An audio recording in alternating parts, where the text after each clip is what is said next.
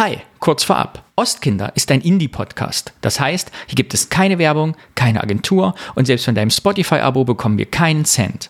Wir verdienen kein Geld und wollen das auch nicht. Bedeutet, alles, was wir haben, bist du. Du kannst es unterstützen, indem du von uns erzählst, uns in deiner App Sterne vergibst oder Rezensionen schreibst. Oder teile einfach unsere Beiträge, wo immer sie dir begegnen. Danke und jetzt geht's los. Ja, Hallöchen zum Podcast Ostkinder 8082 mit Danny und dem Alex. Schön, dass ihr wieder dabei seid.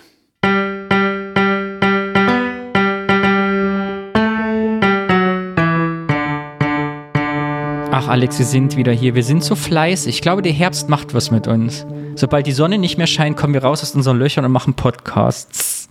Ja, ne, vielleicht schaffen wir doch noch 50 Folgen in diesem Jahr. Lass mich kurz überlegen. Nein. ja, was, was glaubst du, wie viel schaffen wir noch bis Weihnachten? Das ist jetzt die 33. Ja. Naja, 49.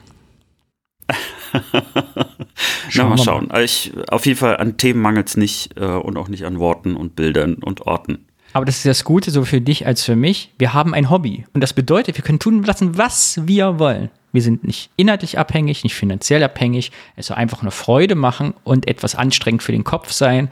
Und wenn die beiden Sachen erfüllt sind, macht es uns Spaß. Ja, also mir macht es auf jeden Fall sehr viel Spaß. Auch weil wir natürlich viele schöne und tolle Rückmeldungen bekommen. Genau. Wir kommen zur ersten Rubrik. Wir langweilen die Leute nicht. Und die erste Rubrik heißt die Pionierblase, unser Kollektiv. Ihr könnt uns Nachrichten schicken. Wie geht das am besten, Alex? Feedback? Ja, ganz, ganz einfach. Äh, wie eine Audionachricht an die Familie und Freunde schicken. Die Telefonnummer findet ihr natürlich bei uns auf der Webseite ähm, oder auch in den Shownotes. Ja, und dann einfach einen Messenger eurer Wahl ansteuern. Signal, Telegram, WhatsApp, iMessage oder wie Danny auch sagt, Fax. Ich habe geguckt, wir haben immer noch kein Fax bekommen. Sehr traurig, aber auch vielleicht ganz gut so. Ja, und dann schickt uns einfach eine Nachricht. Ähm, ja, seid nicht schüchtern. Ihr habt alle so wunderschöne und tolle Stimmen und äh, ihr macht sozusagen für uns die Podcast dann noch schöner und lebendiger. Kleine Feedbackrunde heute. Das erste Feedback nochmal von der Jana, die uns schon geschrieben hat. Und sie sagt was zur Datsche. Wir haben ja aufgerufen, bitte sagt uns, weil meine These ist ja, Dutch ist ein Wort, was niemand benutzt hat, aber alle kennen, aber angeblich ein typisches DDR-Wort war. Aber in Wirklichkeit hat es eigentlich gar keiner benutzt. Und es ist so ein typisches Nachwenden, aha, ihr Ossis habt alle Datsche gesagt Wort. Und Jana schreibt dazu, Datsche sagt in meiner Herkunftsfamilie und Schwiegerfamilie keiner. Die hat eine Umfrage gemacht, cool, oder? Leute machen für uns Umfragen. Meine Großeltern hatten bis letztes Jahr einen Garten in einer Kleingartenanlage. Das darin befindliche Haus baute mein Opa selbst aus Beton und ähnlichem und wurde als Laube bezeichnet. Bungalows gab es auch, allerdings nicht in Kleingärten, sondern diesen, diese standen auf den Wochenendgrundstücken am Spremberger Stausee. Sie kam ja Spremberg, falls du dich erinnerst. Anders als in Kleingärten wird am Stausee kein Gemüse oder ähnliches angebaut. Das heißt, diese Wochenendgrundstücke kommen der Beschreibung einer Datsche, wo Erholung im Vordergrund steht, eher nahe. Mein Eindruck von außen ist auch, dass die Grundstücke dort auch eher für Übernachtung ausgelegt sind. In der Gartenlaube meiner Großeltern hat niemand übernachtet. Sie wohnten aber auch nur 500 Meter entfernt. Vielen Dank für die Podcasts, macht weiter so und viele Grüße an Alex. Ich soll dich grüßen. Dankeschön. PS, wenn mir mal ein Wort oder ähnliches einfällt, dann lasse ich euch das natürlich auch wissen. Danke, Jana, für dein Feedback und deine wissenschaftlichen Umfragen. Klasse. Ja, vielleicht kann man das hier auch nochmal sagen. Wir hören natürlich sehr, sehr gerne Audiokommentare, aber auch schriftliche Kommentare könnt ihr uns natürlich gerne auf diesen Kanälen schreiben und natürlich auch bei Instagram und Twitter. Damit kommen wir zum nächsten Kommentar. Unser Lieblings-Langkommentator. Wenn ihr eine lange Kommentar. Äh, aber er hat sich dran gehalten. Ich muss sagen, vier Minuten ist im Rahmen. Ich bin sehr stolz auf dich, Niklas. Sehr, sehr. Ich auch. Stolz auf dich. Ich habe nicht gehört. Hast du den Kommentar schon gehört? Ich weiß gar nicht, worum es geht. Nee, ich habe den Kommentar nicht gehört. Äh, von daher bin ich äh, schon sehr, sehr gespannt. Und eigentlich müssen wir fast für Niklas schon eine eigene Rolle äh, zuweisen, weil du bist ja nicht sozusagen nicht nur unser äh, Fan erster Stunde, sondern äh, du bist ja sozusagen unser, ja, unser Helfer. Jedes Mal, wenn wir mal ein bisschen geschichtliches Wissen hier extra brauchen, dann hilfst du uns auch immer wieder aus der Patsche. Auch danke dafür. Moment, Moment, ich muss kurz weil das wieder ein anderes Format ist bei Signal. Es müsste jetzt gleich losgehen. Hallo Alex, hallo Danny, Niklas aus Berlin hier. Uh, und natürlich hallo alle HörerInnen des 8082 Podcasts. Ich habe die neue Folge noch nicht gehört, aber eure vorletzte. Und ich fand die so toll. Ich habe mir sogar ein paar Notizen dazu gemacht. Und bevor ich mir jetzt die neue anhöre, wollte ich euch einfach dazu noch einen Audiokommentar einsprechen. Und zwar muss ich Alex erstmal sagen, er hat total recht. Die Unibibliothek in äh, Köln ist äh, wirklich nicht schön.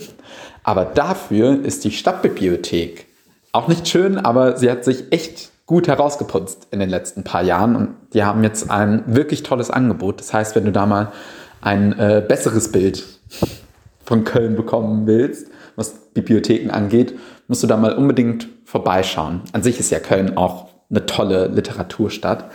Aber ja, ich selbst habe auch damals als kleiner Junge ein paar äh, sehr schöne Erinnerungen ja, dort sammeln können. Ich bin tatsächlich damals gar nicht so sehr für Bücher dorthin, sondern für CDs. Die hatten nämlich alles an TKKG und drei Fragezeichen, was es eben so gibt. Und ähm, ich glaube, ich kann es mittlerweile auch erzählen, weil das alles verjährt ist. Mein Vater, der Fachinformatiker ist, kannte natürlich auch die ganzen Tricks, wie du die, den Kopierschutz der CDs umgehen kannst. Und ja, so hatten wir dann bei mir zu Hause äh, einen ganzen Schrank voller CDs. Ich habe dann, äh, wie sagt man denn, keine, keine Cover gezeichnet, so wie der Danny, sondern wir haben auch die äh, Cover der CDs kopiert in so, äh, ja, Plastik-CD-Verpackungen gepackt, da dann den, den Rohling rein und äh, es war toll. Habe ich jede Nacht zum Einschlafen irgendwie drei Fragezeichen meistens gehört. Und äh, es gab tatsächlich auch so eine Situation, wie wir dann in der Stadtbibliothek von Köln stehen, gerade so einen neuen Stapel CDs am Mitnehmen und äh, ich mich an der Kasse so richtig freue, ja, vielleicht kriegt es mein Vater wieder hin, dass er die kopieren kann. Und meine Mutter gab mir nur so den Blick des Todes und hat mir dann auch später noch im Auto erzählt, ey Niklas, du, du kannst sowas nicht erzählen. Komme ich nachher noch in den Knast. Aber ja, ähm, zum Glück alles gut gegangen. Ähm, was allgemein so die Gebäude in Köln angeht, würde ich tatsächlich sogar anmerken, dass ich manchmal das Gefühl habe, dadurch, dass ja Köln im Krieg auch fast komplett zerstört worden ist und man dann ja nach dem Krieg auch äh, sehr einfach praktisch gebaut hat. Ich erinnere mich sogar noch, dass die Kirche, in der ich Messdiener war, so aus alten Kriegstrümmern wieder aufgebaut worden ist dass, ähm, ja, besonders wenn ich dann zum Beispiel so an Wohnsiedlungen, zum Beispiel in Mülheim äh, denke, mich das schon ab und zu so an den ähm, Charme erinnert, den man dann so zum Beispiel in Plattenbausiedlungen im Osten wiederfindet. Ja. Ansonsten wollte ich einfach nur erzählen, dass ähm, bei meiner Freundin in Sachsen die Familie auch eine Datsche hat, aber die habe ich noch nicht besucht, muss ich echt mal machen. Was ich auch gar nicht besucht habe, obwohl ich erst vor ein paar Monaten in Weimar war, war die Stadtbibliothek von der. Nachdem Danny da so geschwärmt hat, muss ich äh, ja auf bald wohl wieder dorthin. Und äh, ja, ansonsten kann ich natürlich nur sagen, wenn äh, Alex einmal all diese Vorstellungen, die ihr damals gehabt habt, von so tollen Unibibliotheken äh, ja, erfüllt sehen will, muss er unbedingt mal hier nach Berlin in die Staatsbibliothek unter den Linden gehen, direkt in der Innenstadt. Da äh, ja, kriegst du all das, äh, all deine Vorstellungen sozusagen erfüllt. Ansonsten wünsche ich euch alles Gute, liebe Grüße aus Berlin und ich freue mich jetzt schon darauf, die neue Folge mir anzuhören. Ja, super. Dankeschön auch für die Tipps. Äh, ich wusste gar nicht, dass es da überhaupt so eine Bibliothek gibt, aber jetzt hätte ich da wirklich Bock, mal reinzugehen. Aber was hat das Bibliotheksthema mit den Leuten gemacht? Warum ausgerechnet die Bibliothek? Mir das frage ich mich ein. auch. Also, wobei, also irgendwie das Schöne daran ist ja, dass wir trotzdem, also Worte ja nehmen, um eben Assoziationen auszulösen, nicht nur bei uns, sondern auch bei unseren HörerInnen. Aber das scheint irgendwie wirklich ein Punkt zu sein. Oder wir haben einfach, ja. Wir müssen Lifestyle werden. Bibliothek ist ein Lifestyle-Thema. Jeder hat Bibliothek vereint uns alle bei jeder Kindheitserinnerung hat. Wir müssen mehr Lifestyle machen. Ich bringe demnächst ein Wort und Thema mit, was mit Fernsehen, Kinderliteratur, Jugendsprache, irgendwie sowas zu tun hat, damit wir die Hörerinnen und Hörer wieder einfangen in ihren Lebensrealitäten. Weil ich vergesse ja immer, dass die anderen Kinder nicht so nerdig waren wie wir weißt du? Und dann Ottokar gelesen haben oder ich habe mir Vorstellungen gemacht, warum die Briefmarken um rechts hingeklebt werden. Nein, wir müssen die Masse wieder abholen. Ich verspreche, mein nächstes Thema ist massenkompatibel. Siehst du, meine These war einfach nur, Meine These ist einfach nur, dass die Leute, die uns zuhören, sehr belesen sind. Oder das. Es stecken in, äh, jedenfalls in Niklas Kommentar ja so viele Sachen drin. Erstens, weil er sagt, Plattenbau Berlin erinnert sich, äh, oder Köln erinnert ja teilweise ihn an Plattenbau im Osten. Ich muss dazu nochmal sagen, unser Coverfoto vor diesem Plattenbau ist ja in Köln gemacht. Obwohl es gar kein Plattenbau ist, aber so ein typischer 30er Jahre oder 20er Jahre äh, äh, Arbeiterviertel, was im Osten genauso aussieht wie hier. Zweitens, äh, Niklas, tut mir leid. Dein Vater ist kriminell, deine Mutter ist kriminell, ihr seid eine kriminelle Familie. ihr seid ein, Clan, ein Familienclan, von dem man immer spricht. Und du warst Messdiener in der katholischen Kirche, du warst also auch noch in einer kriminellen Vereinigung tätig. Es summiert sich auf. Gut, dass du weggezogen bist. Ja, wobei äh, ich musste sofort loslachen, denn also mein Vater und ich haben das auch gemacht.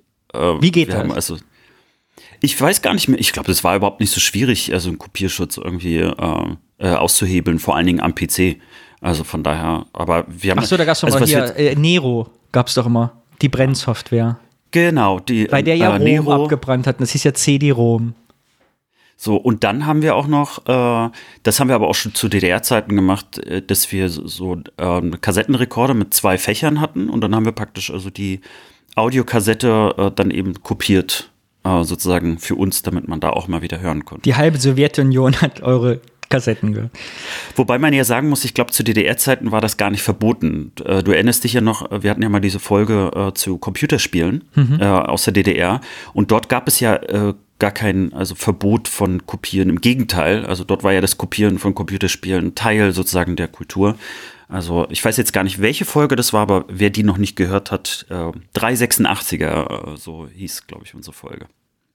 Zwei 386er. Verlinken wir in den Shownotes. Folgenummer, sag mir die Folgennummer, die kriegst du doch schnell raus. Zwei Ja, dann- 386er war eine frühe Folge und zwar Folgenummer. So, warte. Ich scroll mal. Wir haben echt viele Folgen schon, ne? Habe ich gerade gemerkt. 2386er, das ist die Folge 15. Sehr gut. Das war's schon wieder an Feedback. Schreibt uns was, sprecht uns was auf. Wir freuen uns wie Bolle. Seit der letzten Folge mein Lieblingswort. Ja, Gibt es jetzt diesen Supermarkt noch? Na, vielleicht kriegen wir noch ein paar. wir kriegen es vielleicht noch raus, ja. Ansonsten, ja, ich genau, fahre im November wieder nach Berlin. Ich werde mich umsehen. Ja, und wir haben ja gerade einen Berliner gehört. Also, Niklas, du kannst uns dann nochmal gleich sagen, ob es Bolle gibt und Charlottenburger Pilsner. Damit machen wir weiter mit der Rubrik Das Wort. Das Wort. Und diesmal habe ich ein Wort mitgebracht, von dem du nicht weißt, um was es geht. Ich sag's dir gleich. Du erzählst mir, was du darüber denkst, was dir dazu einfällt, was deine Jugend- und Kindheitserinnerungen dazu sind und wie dein Gefühl zu diesem Wort heute ist, um den Kreis zu schließen. Und möchtest du die englische oder die deutsche Variante des Wortes haben? Naja, also erstmal die englische. Die englische? Ah, na, ich warte noch mit, weil die gehört zu meinem Rant. Pass auf, du kriegst die deutsche. Ich habe hier einen Rant vorbereitet. Rant? Ich habe Du ja sollst doch nichts vorbereiten beim Wort. Doch, weil es mich nervt. Es ist einer meiner Nervwörter. Ich hasse dieses Wort wie die Pest. Und das Wort heißt Sättigungsbeilage. ja, schieß los. Also wir hatten ja das Thema schon indirekt im Podcast natürlich gehabt. Äh, Ich bin gespannt auf das englische Wort, weil ich gar nicht weiß, was man da dazu sagt. Aber ähm, ja, also ich mag es auch nicht, weil ich das Gefühl habe, irgendwie, das wird zu so einem typischen Ostwort irgendwie gemacht. Äh, Ich kann mich eigentlich überhaupt nicht erinnern, dass jemals irgendjemand, zumindest bei uns zu Hause, gesagt hätte, irgendwie, äh, wie viel möchtest du von der Sättigungsbeilage haben oder so. Oder dass im Restaurant irgendwie jemand gesagt hätte, irgendwie Sättung, Sättigungsbeilage. Also von daher, Also ich höre seit 20 Jahren, immer wenn ich seit 20 Jahren irgendwo bin auf einer Veranstaltung, wo es Buffet gibt und ich bediene mich vom Buffet, macht irgendein älterer Herr den Witz mit, nimm dir auch schön was von der Sättigungsbeilage. Oder hast du wieder nur Sättigungsbeilagen genommen? Oder was gibt's denn heute zur Sättigungsbeilage? Ich kann das Wort nicht mehr und ich hasse es wie die Pest. Aber es verfolgt mich. Aber weißt du, was das, warum das Wort Sättigungsbeilage eigentlich existiert und wo das herkommt? äh, nein. Äh, bege also äh, kurz, begegnet dir das Wort heute noch? Ist es für dich ein Vergangenheitswort? Oder hast du, so wie ich heute, noch mit diesem Wort zu tun? Ich, also ich habe mit diesem Wort gar nichts zu tun, außer eben, also so als Running Gag quasi. Weißt du denn, was eine Sättigungsbeilage ist? Naja, also das, was da so, äh, so zum Beispiel ein Haufen Erbsen, das man neben dem Schnitzel hat. Nee, eben nicht. Es sind Aha. die kohlenhydratgebenden Beilagen wie Kartoffeln, Nudeln, Reis. Das sind Sättigungsbeilagen. Ja, aber warum sollen die Erbsen denn da jetzt nicht Weil es Gemüse rein dürfen? Und da kommen wir nämlich zu der Assoziation, warum es, jetzt kommen wir gleich zu meinem Rant. Ursprünglich, die eigentliche Bedeutung von Sättigungsbeilage ist, DDR-Speisekarten war ja volkseigene Betriebe. Wurden also gedruckt, viele, bevor man genau wusste, liest du SMS nebenbei, wenn ich mit dir rede? Was machst du da? Nee, ich will dich jetzt gleich mal schocken. Das ne, darf ja wir nicht wahr sein. Der googelt hier wir Sachen, einen- während ich mit dir rede. Wir, sitzen wir hatten- oh, ich erzähle und du triffst es einfach mit dem Blick, einfach kriegst diesen leeren äh, äh, WhatsApp-Blick und ist auf einmal weg. Können Sie sich das vorstellen, liebe Hörerinnen und Hörer? Wir hatten in Folge 5 das Wort Sättigungsbeilage schon. Das habe ich gerade gegoogelt. Hatten wir schon? ja. Okay, aber damals habe ich nicht zum Rant angesetzt. Dann kommt jetzt, okay, wir ändern das Thema. Äh, das Wort. Wollen Jetzt das auf Wort der ändern? Stelle. Wenn Speisekarten gedruckt wurden, wusste man noch nicht quasi, was verfügbar war als Beilage. Das heißt, du hast nicht draufgeschrieben, es gibt Schnitzel mit Kartoffeln und Erbsen, sondern Schnitzel mit Erbsen und Sättigungsbeilage. Um dann vor Ort, wenn es soweit war, zu sagen, heute haben wir Nudeln, wollen Sie Nudeln? So wie bei Loriot haben sie Krausbandnudeln und ich habe gefragt, ob noch Reis da ist. So, das ist halt der eigentliche Grund der Sättigungsbeilage. Ist aber zum geflügelten Wort geworden für Unterversorgung. Was damals ja auch der Grund war, dass man nicht wusste, was ist verfügbar. Aber heute noch, deshalb nervt mich das Wort. Und deshalb, weil wir das Wort schon hatten, ändere ich das Wort in Catch of the Day. Du hast dich sehr gut rausgerettet. Weil, Catch, Catch of the Day. ja, was ja. fällt dir ein zu Catch of the Day? Ja, ganz klar Fisch. Also Mhm. deswegen ja auch Catch. Genau. Und äh, das kenne ich natürlich jetzt auch in ganz vielen Restaurants, ähm, wo eben dann ja wahrscheinlich der der Fisch, der am besten und am billigsten gerade auf dem Markt verfügbar war, äh, dir auf den Tisch halt gelegt wird. Du gehst gerne ins Restaurant essen. Was sagt dir das Wort Gemüse der Saison? Ja, also eigentlich das Gemüse, das gerade geerntet worden ist. Hm. Was sagt dir das. Wort mh, mit frischem Marktgemüse? Mit, ja, das, ist- das ist so ähnlich wie das vorher, nur dass man es eben äh, auf dem Markt angeblich gekauft hat. Genau, und deshalb, deshalb mein Rant. Was früher Mangelwirtschaft quasi war, man wusste nicht, was es gibt, gibt es halt heute immer noch. Wenn ich draufschreibe Catch of the Day, weiß ich nicht, welchen Fisch habe ich eigentlich, als ich die Karte gedruckt habe. Wenn ich schreibe frisches Marktgemüse, ist das meistens auch eine Lüge, weil die Leute einfach nur nicht wussten, was sie kriegen. Ja? genau, wie Gemüse der Saison ist manchmal gar kein Gemüse der Saison, weil irgendwas drin ist. Es war einfach die Verlegenheit, wenn ich die Menükarte geschrieben habe, zu überlegen, ach, ich weiß noch gar nicht, was mache ich dazu, was kriege ich, okay, schreibe ich Gemüse der Saison drauf. Oder eben Catch of the Day. Und das ärgert mich so, weil es durchaus auch heute üblich ist, Sachen in Speisekarten, auch in guten Restaurants zu formulieren, wo man noch nicht wusste, was es eigentlich gibt und sich es offen hält. Und ja, da so zwei Welten existieren. Dieses lustig machende Sättigungsbeilage und Catch of the Day. Zwei völlig konträre Sachen. Das eine absolut verpönt, das andere absolut stylisch. Oh, Catch of the Day, was haben Sie als Fisch des Tages? Oh, toll, die Scholle haben Sie heute gefangen können, obwohl die von der Nordsee kommt. Ich glaube Ihnen kein Wort. So. und dieser Kontrast dieser beiden absoluten hippen Sachen und absolut Ossi-Sache, ja, verbindet sich in meinem Gehirn zu einem Hasswort. Deshalb habe ich das mitgebracht. Verstehst du, was ich meine? Ja, Also man zieht mich mit Sachen heute noch 30 Jahre nach der Wende auf, wenn ich mir Nudeln nehme mit Sättigungsbeilage oder Reis, aber es ist auch heute noch üblich, einfach Sachen offen zu formulieren. So, nicht mehr aus Mangel, aus anderen Gründen, aber es ist halt, ja, ich weiß auch nicht. Wir Ossis sind nicht blöd. ich meine, letztlich ist ja auch so, dass äh, ich, ich glaube, dass es auch im deutschsprachigen Raum, nicht nur Ostdeutsch, ganz oft irgendwelche Wörter gibt, die man jetzt nicht mehr benutzt, beziehungsweise die dann irgendwie in was Französisches oder Englisches umgewandelt werden, nur damit es sich dann einfach ein bisschen besser verkauft ne? und, und daraus äh, irgendwie, ja, also sozusagen ein bisschen das Vergangene irgendwie abstreifen will und es irgendwie modernisieren möchte, damit es eben, ja, also einfach besser auffällt oder edler wirkt. Und gerade im Restaurant macht man das natürlich sehr, sehr gerne.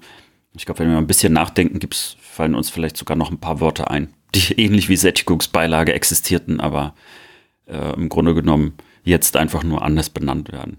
Man muss dazu sagen, dass Sättigungsbeilage allerdings auch ein sehr ekliges Wort irgendwie ist, also auch irgendwie fies, weil es so auf die Nahrungsaufnahme zieht. Aber ich bin schockiert, möchte an dieser Stelle sagen, weil offensichtlich haben wir das Wort schon gehabt. Ich habe keine Erinnerung daran und bin gestern durch den Stadtpark gelaufen mit meinem Freund und dachte, das wäre mal ein super Wort mit der Assoziation Catch of the Day, das ist nochmal ein neuer Input, hatten wir noch nicht. Wir hatten es aber offensichtlich schon. Wir brauchen eine Excel-Liste. Wir haben eine Excel-Liste. Wir haben eine Excel-Liste. Wo ist die? Und da sind alle Wörter, ist sie auch gepflegt oder hast du nach Folge 12 aufgehört? Nee, also die ist so gut wie gepflegt. Ah ja, also Folge 14. Ich schick sie dir zu. Also, Sehr gut. Weil ich muss mich da jetzt ja. offensichtlich mehr vorbereiten, weil meine eigenen aufregenden Assoziationen enden scheinbar nach 30 Folgen. Ich fange einfach wieder mit 1 an. Es tut mir leid. Hören Sie noch mal in Folge. Nee, ist ja in 14. Ordnung. Dadurch ist es irgendwie auch witzig geworden. Also irgendwann musste das ja auch mal passieren. Also das, und du hast dich ja auch nicht wiederholt. Ich, ich glaube, wenn wir uns noch mal das anhören, ist vielleicht noch, also mit Catch of the Day hast du auf jeden Fall was Neues reingebracht. Oder ich Im habe es selber einfach schon mal erzählt, wir wissen es einfach alle nicht mehr. Das könnte natürlich auch sein, aber für mich ist das neu, diese Assoziation mit Catch of the Day. Und äh, im Grunde genommen hast du jetzt eigentlich die Sättigungsbeilage wieder genutzt, um eine andere Sättigungsbeilage draus zu machen. Ja, und was ist denn schlimmer, wenn man nicht weiß, was die Sättigungsbeilage ist oder wenn man nicht mal weiß, was das Hauptgericht ist, der Fisch? Ja, das ist, äh, das Weil ist ja, ja gar ich, nicht der einzige Catch of the Day. Ich ja. meine, ich will ja auch darauf hinaus, es ist ja gar nicht Catch of the Day. Ganz ehrlich, wenn du in Köln Catch of the Day hast, ist es das, was der Handelshof gerade gehabt hat oder was ich gekriegt habe. Also was aus der Not heraus. Da kannst du mir nicht erzählen, dass es wirklich, dass jemand dahin gefahren ist oder von, äh, von Deutsche See, von der Nordsee was kriegt und sagt, oh, heute nehme ich ausgerechnet das. Also kommt, glaube ich, sehr selten vor. Ich glaube, wie du sagst, ist wirklich das, das was gerade am günstigsten war. Und nicht das Ja, Besondere. Es ist auf jeden Fall kein Catch. Oder wir Also, sagen, das, was weg muss. wobei, das finde ich ja auch in Ordnung. Also wenn äh, die Gastro auch äh, darauf reagiert, was eben gerade ein Ich möchte, mein Ziel ist, mein Lebensziel ist, wenn ich 80 bin, dass Catch of the Day genauso verpönt ist wie Sättigungsbeilagen. Das mich da lustig macht. Und sagt, haben sie heute wieder nur Catch of the Day oder haben sie was ordentliches? Also ich glaube, nach, nach dieser Podcast-Folge wird es auf jeden Fall ganz vielen Leuten schon auf den Sack gehen, weil du Catch of the Day zehnmal schon gesagt hast. So, Catch of the Day. So, das war mein Wort, das war's. Dankeschön. Wunderschön. Ja. Also, bevor ich wirklich das Thema nenne, wie es heißt, äh, werde ich dir ein paar Synonyme für dieses Thema nennen. Okay. Und dann äh, wirst du es wahrscheinlich schon erraten, äh, um, um was es heute geht. Es ist mal wieder was anderes und es ist auch nicht so traurig. Catch of aber the trotzdem day. was Ernstes. Catch of the Day ist es nicht. Okay. Also, ich lese mal vor. Es gibt fünf Spitznamen, die ich dazu finden konnte. Erichs Lampenladen. Mhm. Palazzo Prozzo. Ballast der Republik. Honey Center. Republikschachtel. Was sagt ihr das? Interessant. Äh, Ich kenne tatsächlich den Begriff Honey Center noch nicht, finde ihn aber sehr lustig. Es geht natürlich um, und alle haben es erraten, den Palast der Republik. Ganz genau. Ich möchte heute über den Palast der Republik sprechen. Ähm, ja, sag mal, was, was fällt dir erstmal ganz spontan zum Palast der Republik ein? An den Palast der Republik habe ich eine meiner spektakulärsten Kindheitserinnerungen, denn ich bin im Palast der Republik das allererste Mal in meinem Leben Rolltreppe gefahren. Hör auf. Als Kind mit fünf Jahren. Mit meinem Papa war ich da. Wir waren nämlich nach Berlin gefahren, um einen Schulranzen für mich zu kaufen, weil bei uns gab es den so schlecht. Und dann sind wir im Palast der Republik gegangen. Ich weiß auch noch, was ich da bekommen habe. Wir sind in die erste Etage gefahren. Da war ein großes Café. Ich saß da und habe bekommen einen durchsichtigen Becher aus Glas, hier so einen großen Eisbecher mit Erdbeeren und Sahne. Und obwohl ich damals Sahne und Erdbeeren überhaupt nicht mochte, hat mir das sehr gut geschmeckt in meiner Erinnerung und ich hatte einen sehr schönen Tag mit meinem Papa. Und die Scheiben sind mir in Erinnerung geblieben. Diese komischen, bronzenen, lichthalbdurchlässigen Außenscheiben. Das sind meine Erinnerungen, die ich persönlich habe. Ich find's toll, dass du eine Erinnerung äh, daran hast, denn ich war leider nie im Palast der Republik. vielleicht habe ich, vielleicht habe ich auch deswegen, vielleicht habe ich auch deswegen das Thema ausgewählt. Äh, wobei der Grund, warum ich das Thema ausgewählt habe, ist äh, sogar vielleicht ein, aktueller. Wir haben ja äh, im Fernsehen jetzt in letzter Zeit häufiger sehen können, dass so Denkmäler ähm, zum Beispiel in den baltischen Staaten, also so Sowjetdenkmäler, äh, abgerissen worden sind. Und äh, das hat mich ein bisschen wieder auf dieses Thema äh, gebracht, das ich schon länger bei mir zwar so im Köcher hatte, aber äh, hat mich motiviert, das zu machen, denn der Palast der Republik war ja nicht einfach nur ein Gebäude, sondern da hängt ja einiges dran. Darüber möchte ich heute auch sprechen, sowohl über das Gebäude als auch die Symbolik, die damit verbunden sind, äh, äh, verbunden ist und eben äh, ja über den Abriss, weil das spielt auch nochmal eine Rolle. Und es ist wieder ein Gebäude unserer Jugend, das verfolgt uns in diesem Podcast, an dem ich eine persönliche Erinnerung habe, was nicht mehr existiert, weil es abgerissen wurde. Wie unsere Schulen, unsere Kindergärten. Also ist alles weg. Das Schöne ist ja, also vielleicht müssen wir einfach nur durchgehen, welche Gebäude du besucht hast. Dann wissen wir schon mal, welche bald nicht mehr stehen werden. Genau, aber äh, im Prinzip zur kleinen Einstimmung äh, möchte ich äh, ein, ein Video mal kurz vorspielen, das sind nur ein paar Sekunden, äh, über den Eröffnungstag äh, de, äh, des Palastes äh, um einfach schon mal so, so ein Gefühl zu bekommen, so was da so abging. So. Wir begrüßen Sie herzlich im Haus des Volkes am Marx-Engels-Platz. Ein Palast wie noch nie. Zu genießen für alle Bürger unseres Landes und ihre Gäste, zur Entspannung, zur Bildung, zur Geselligkeit. Am besten gefällt mir die Sitze. Von Theater über Konzerte, Foren, Vorträge, Feste. Am besten gefällt mir die Sitze, ja. ja, ich fand es eigentlich äh, sehr, sehr schön.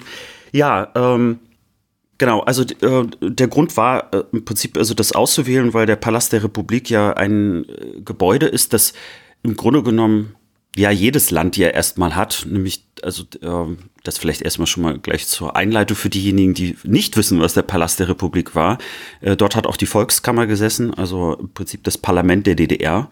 Und äh, Parlamentsgebäude gibt es ja überall und sie haben natürlich irgendwie auch eine Bedeutung. So. Dieses Parlamentsgebäude ist aber jetzt abgerissen worden. Also den Spoiler, den erlaube ich mir jetzt schon mal für diejenigen, die sich fragen, ja, wo steht denn das Ding?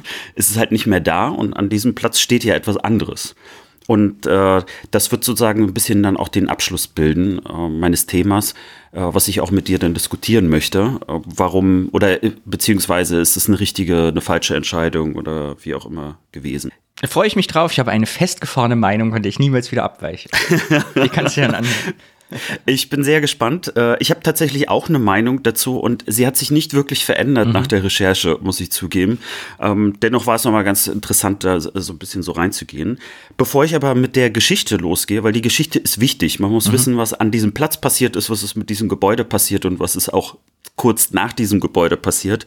Ähm, möchte ich sozusagen zu diesem Eröffnungstag äh, von Minetti äh, was kurz vorspielen wie er im Prinzip äh, dort bei der Eröffnungsveranstaltung schon fast poetisch äh, über den Palast der Republik gesprochen hat, weil das so ein bisschen auch zeigt, ähm, ja, was man sich auch politisch symbolisch äh, damals gedacht hat, was man erreichen wollte, äh, ohne dass es zu propagandistisch klingt. Aber ein bisschen merkt man natürlich, dass es dann aus dieser Zeit ist und Minetti, äh, vielleicht äh, für die meisten, also ich wusste auch nicht, wer er ist, aber der war ein, ein sehr, sehr bekannter DDR-Schauspieler, äh, Theater, Fernsehen, Film und einige, die jetzt so Bock haben auf ältere Filme, Spur der Steine, damit ist er unter anderem auch bekannt geworden. So, und äh, jetzt spiele ich mal äh, ganz kurz seine kleine Eröffnungsrede vor.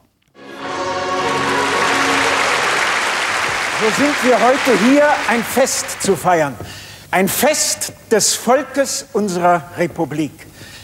Denn dieses Haus, Palast der Republik, von den Erbauern für sich selbst und ihresgleichen, errichtet mit dem Marmor des Erkämpften, dem Stahl der Konzentration in seinen Sälen, wird es Gedanken fördern, wie ein Bergwerk Kohle.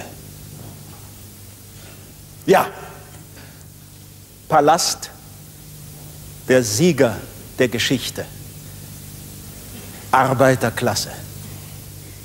Ihr Bauarbeiter, als Erste seid bedankt.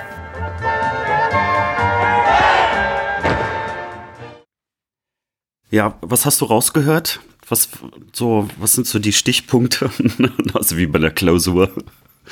Also, Ich bin immer wieder fasziniert, welche Zeit ich als Kind erlebt habe, wie diese Rhetorik immer auf die Arbeiterklasse zugeschnitten war. Wie jetzt Gedanken wie Kohle fördern. Das finde ich immer wieder beeindruckend. Diese, bei dieser Wortverbindung hört man ja heute nie, also diese Metaphern. Und ich fühle mich immer sehr zurückversetzt in meine Kindheit, wenn ich solche Worte höre, weil sie so einerseits ja so mitnehmend waren, aber andererseits so derb.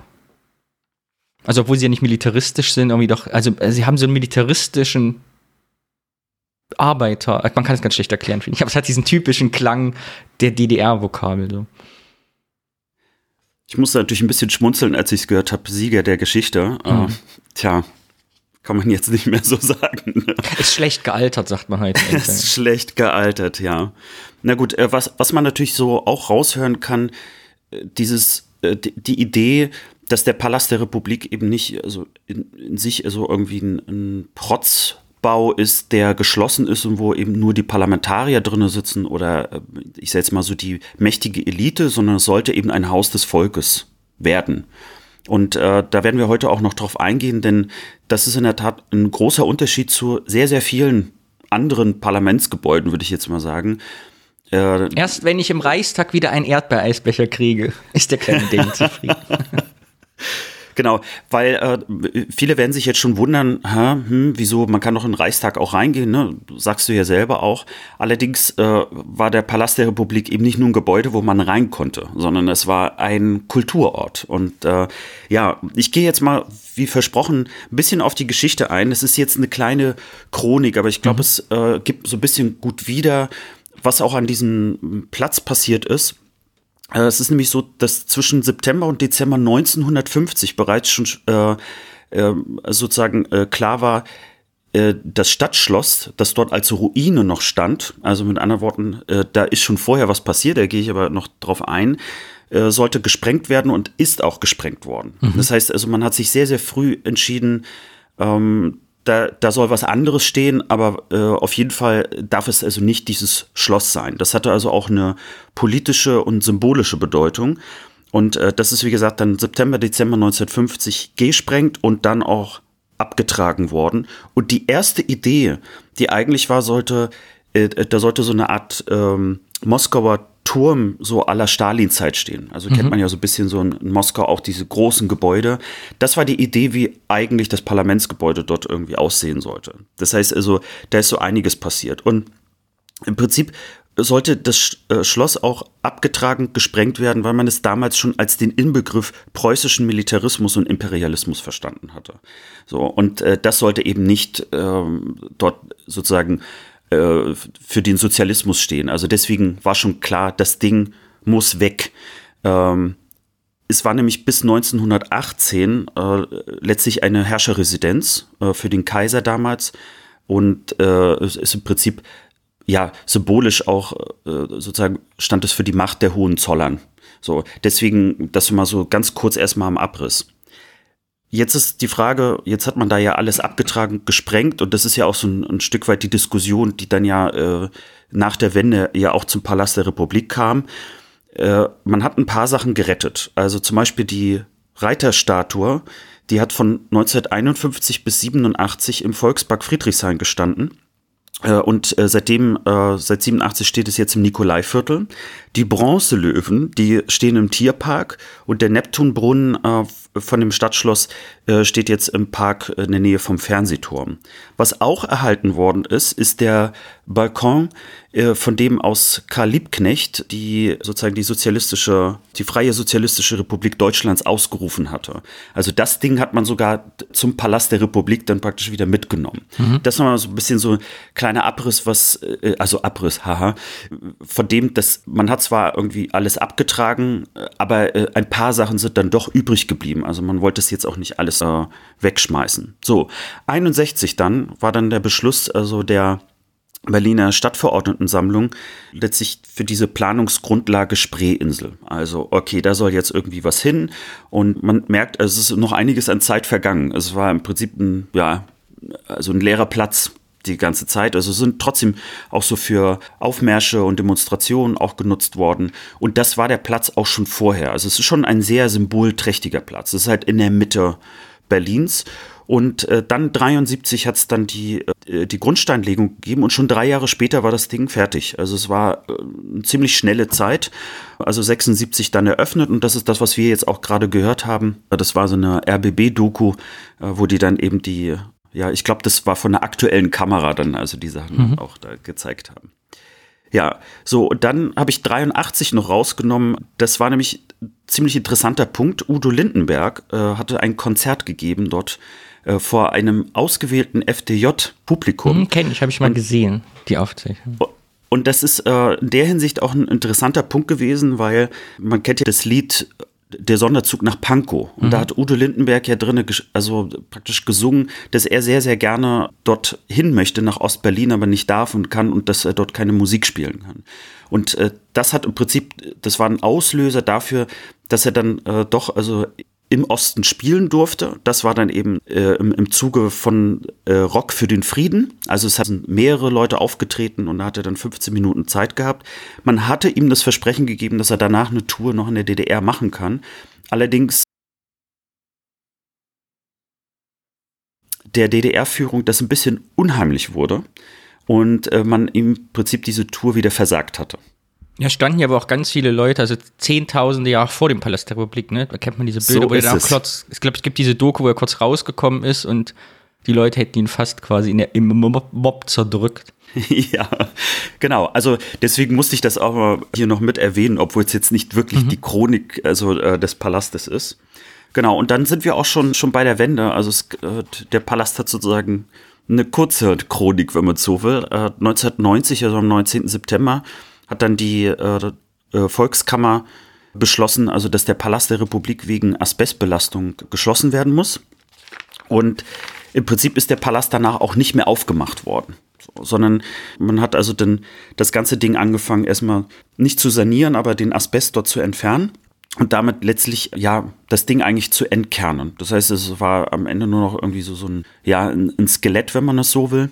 Und äh, 93 hat im Prinzip auch schon die Debatte äh, um den Wiederaufbau des Schlosses begonnen. Also für diejenigen, die sich jetzt in Berlin nicht unbedingt auskennen, da steht jetzt das Humboldt-Forum, was aber im größten Teil, äh, also dem Berliner Stadtschloss, das eben vorher dort gestanden hat, nachempfunden wurde. Es ist nicht identisch, es ist auch nicht eins zu eins das Schloss, sondern es hat mehr die Fassade davon und dann gibt es da noch so ein paar andere Elemente. Aber vieles von dem Stadtschloss übernommen worden und das war dennoch sehr umstritten, äh, ob man das so machen möchte oder nicht. Aber 93 hat man bereits schon dort eine Attrappe des Stadtschlosses auch hingestellt. Das heißt also, äh, da hat wirklich eine, ja, muss man sagen, also es gab viele Fans davon und äh, ja, äh, letztlich auch eine Kampagne, die für dieses Stadtschloss gemacht worden ist man kann sich das so denken, also es gab eine Partei, die äh, grundsätzlich dagegen war, also die, das war die PDS damals, also die sozusagen äh, die Nachfolgepartei damals der SED und heute die Linke. Äh, und die für das Schloss waren, äh, das war ganz klar damals die CDU und alles dazwischen, also die Parteien, da gab es, sagen wir mal so, hin und her, also da gab es keine deutliche äh, Positionierung am Anfang. Äh, die Bilder übrigens und das, der Palast der Republik hat also ganz, ganz viele Bilder und, und auch also andere Kunstwerke von, von DDR-Künstlern äh, gehabt. Und diese Bilder, die sind zum Deutschen Historischen Museum übergegangen, 95, erst als Dauerleihgabe. Und ja, also im Prinzip sind sie jetzt dort auch fester Bestandteil. Und 97 hat es dann nochmal den Buch gegeben, wo äh, Gysi und Over, das also Gregor Gysi kennen ja hier wahrscheinlich alle. Äh, Over war auch jemand von der PDS und die haben ein Transparent entrollt vom Dach, wo eben stand, stoppt den Palastabriss. Also es gab in dem Sinne auch äh, Proteste, nicht nur jetzt von den beiden, sondern es hat auch wirklich Demonstrationen dafür gegeben, also dass der Palast erhalten werden soll. Aber man merkt schon, dass im Prinzip der Palast ja gar nicht mehr aufgemacht worden ist und je länger es gedauert hat, desto mehr war eigentlich klar, der Palast wird wahrscheinlich nicht einfach saniert werden, denn das wäre eine Möglichkeit gewesen, sondern irgendwas anderes wird passieren und wahrscheinlich wird das Ding auch abgerissen werden. Bei vielen bleibt ja so im Kopf hängen, ja, also Asbest und deswegen ist das Ding abgerissen worden, aber das stimmt nicht. Also man hat Asbest dort entfernt, das ganze Ding ist entkernt worden und es gab sehr wohl die Variante, ich sage jetzt mal, das zu sanieren und ich sage jetzt mal wieder einzurichten. Äh, mit anderen Worten, es ist also nicht wegen Asbest abgerissen worden, sondern das hat nur das Ende eingeläutet. Und letztlich bis 2006 stand das Ding immer noch. Äh, Es gab dort einige künstlerische Aktionen. Ich, ich habe unter anderem gelesen, dass man dort auch, äh, also dass dort irgendwie ganz, ganz viel Wasser auch reingefüllt worden ist und man dort irgendwie mit Schlauchbooten irgendwie langfahren konnte. Ich habe leider das nicht mehr gefunden, aber es gab auf jeden Fall interessante Sachen. Dann äh, kam dann der Abriss, also von 2006 bis 2008. Wir müssen unsere Hörerinnen und Hörer fragen. Berliner Hörerinnen und Hörer, seid immer mit dem Schlauchboot durch den Palast der Republik gefahren. Lasst es uns wissen. Ja, also ich, vielleicht ist es auch falsch formuliert worden. Vielleicht musste man ja auch nicht durch, sondern drumherum. Aber ich fand die Idee irgendwie ganz süß, also innerhalb des Palastes dort irgendwie noch so rumzuschwimmen. Genau, und jetzt finde ich nochmal so einen Aspekt der Geschichte hochinteressant, äh, den, und zwar das ganz, ganz dolle vorher.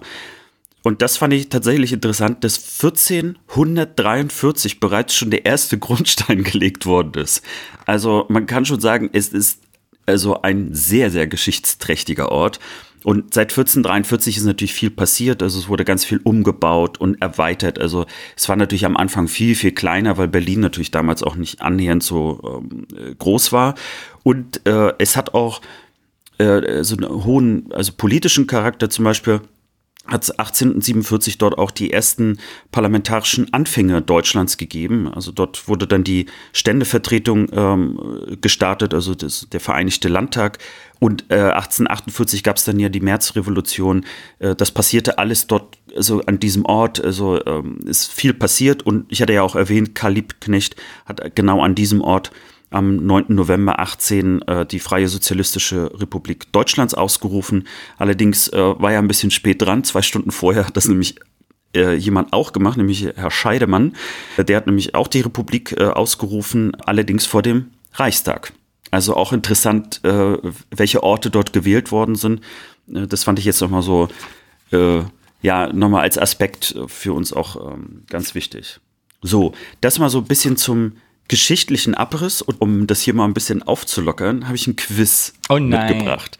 Fünf Fragen. Du liebst Ja, Quizze. ich liebe Quizze. Los geht's. Wir lieben alle Quizze, alle unsere Hörerinnen und Hörer sind dabei. Ist es ein Multiple-Choice-Quiz oder ein Rate-Quiz? Es ist ein Ratequiz. Ah, sehr gut. Äh, das heißt also, es sind äh, Schätzfragen oder auch Faktenfragen. Die erste Frage ist eine Faktenfrage. Wenn du gut aufgepasst hast, Oh in, einer der, in einer der Folgen von uns haben wir das kurz erwähnt. Und zwar, auf welchem Markschein war der Palast der Republik draufgedruckt? Auf- also Es DDR-Mark. muss ein Schein sein, den jeder in der Hand hat, ganz oft. Und deshalb sage ich, es war der 20-Mark-Schein. Nein. Ich hätte es, Es mir war, der, müssen. es war der 100-Mark-Schein. Ah. Also, also ein Schein, den nicht unbedingt jeder gleich in der Hand hatte. Genau. Dann, wir hörten ja schon, also Erichs Lampenladen, Mhm. also mit anderen Worten, also Licht spielt im Palast der Republik eine große Rolle. Es sah Was? wirklich toll aus, muss man sagen. Es waren diese runden, diese kugeldichten Dinger, die da überall hangen, habe ich so als Kind in Erinnerung. So ganz viele. Es waren tatsächlich, also nicht nur diese, äh, diese Kugelleuchten, das kann ich ja, wobei, ach, das habe ich in meinem Quiz gar nicht so drin, aber ist ja egal. es gab im Hauptfoyer, gab es ja einmal, also wirklich diese Kugelleuchten, das heißt, das war ja wie so, so eine Art, ja, äh, kleiner Wald aus, äh, aus Lampen. Und ja, rat mal, wie viele Kugelleuchten es im Hauptfoyer waren. Also wie viele Bällchen, Wie viele Bärchen? was der Kölner so sagt. Ist übrigens, was mich am besten am meisten irritiert bis heute, dass der Kölner nicht Eiskugeln, sondern Eisbällchen sagt. Damit komme ich bis heute nicht zurecht. Ich sage, es waren 700 Bällchen. Gar nicht so schlecht. Es sind 1001 gewesen. das finde ich Eins zum Ersatz, oder? Ja, ich habe ich nicht rausgefunden, warum, aber ich fand das irgendwie witzig, dass jemand gesagt hat, nee, ich mache jetzt nicht 1000, wir machen 1001. Oder man hat festgestellt, und dann Motto, da ist ja eine Lücke, scheiße, wir wollten noch 1000 machen. Und da kommen wir zur nächsten Quizfrage, nämlich, was glaubst du, wie viele Glühbirnen man jährlich ausgewechselt hat im Palast der Republik? Okay, eine Glühbirne brennt 5000 Stunden. Das sind 24 mal 10. 24, also mir, das sind 2400, also jede geht einmal im Jahr kaputt. Manche halten doppelt sagen, ich sage 400 Birnen im Jahr. Also, äh, man muss jetzt sagen, also Glühbirnen insgesamt. Ach, mit all, 4000 im Jahr. Okay, es sind 50.000 Echt? Glühbirnen pro Jahr gewesen, die man in diesem Gebäude austauschen musste.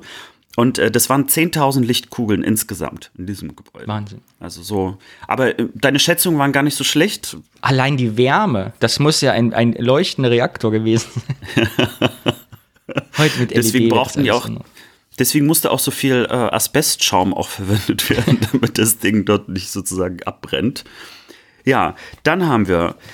Was glaubst du, wie viel hat ein Kaffee im Palast der Republik gekostet? Das kann ich dir sagen, 26 Pfennig. Nein. 20 Pfennig.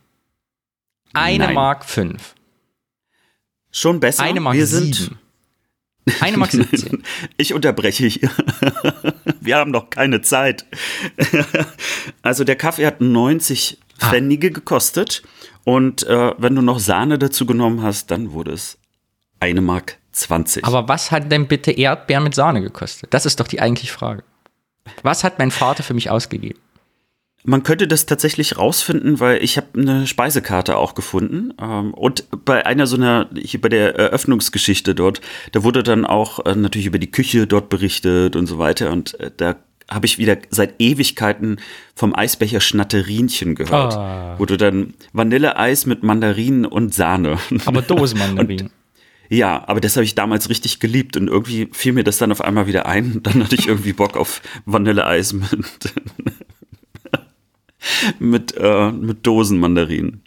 Hast du welche gemacht? Nee, Machen, Alex, du bist erwachsen. Das ist das Gute am Erwachsensein, du kannst alles tun, was du willst. Sofort auf Bin- der Stelle. Ich bin noch eine faule Sau. Ich mach dir mal So. Mandarinen, Vanilleeisbecher. So, vorletzte Frage. Was glaubst du, wie viele Mitarbeiter der Palast der Republik hatte?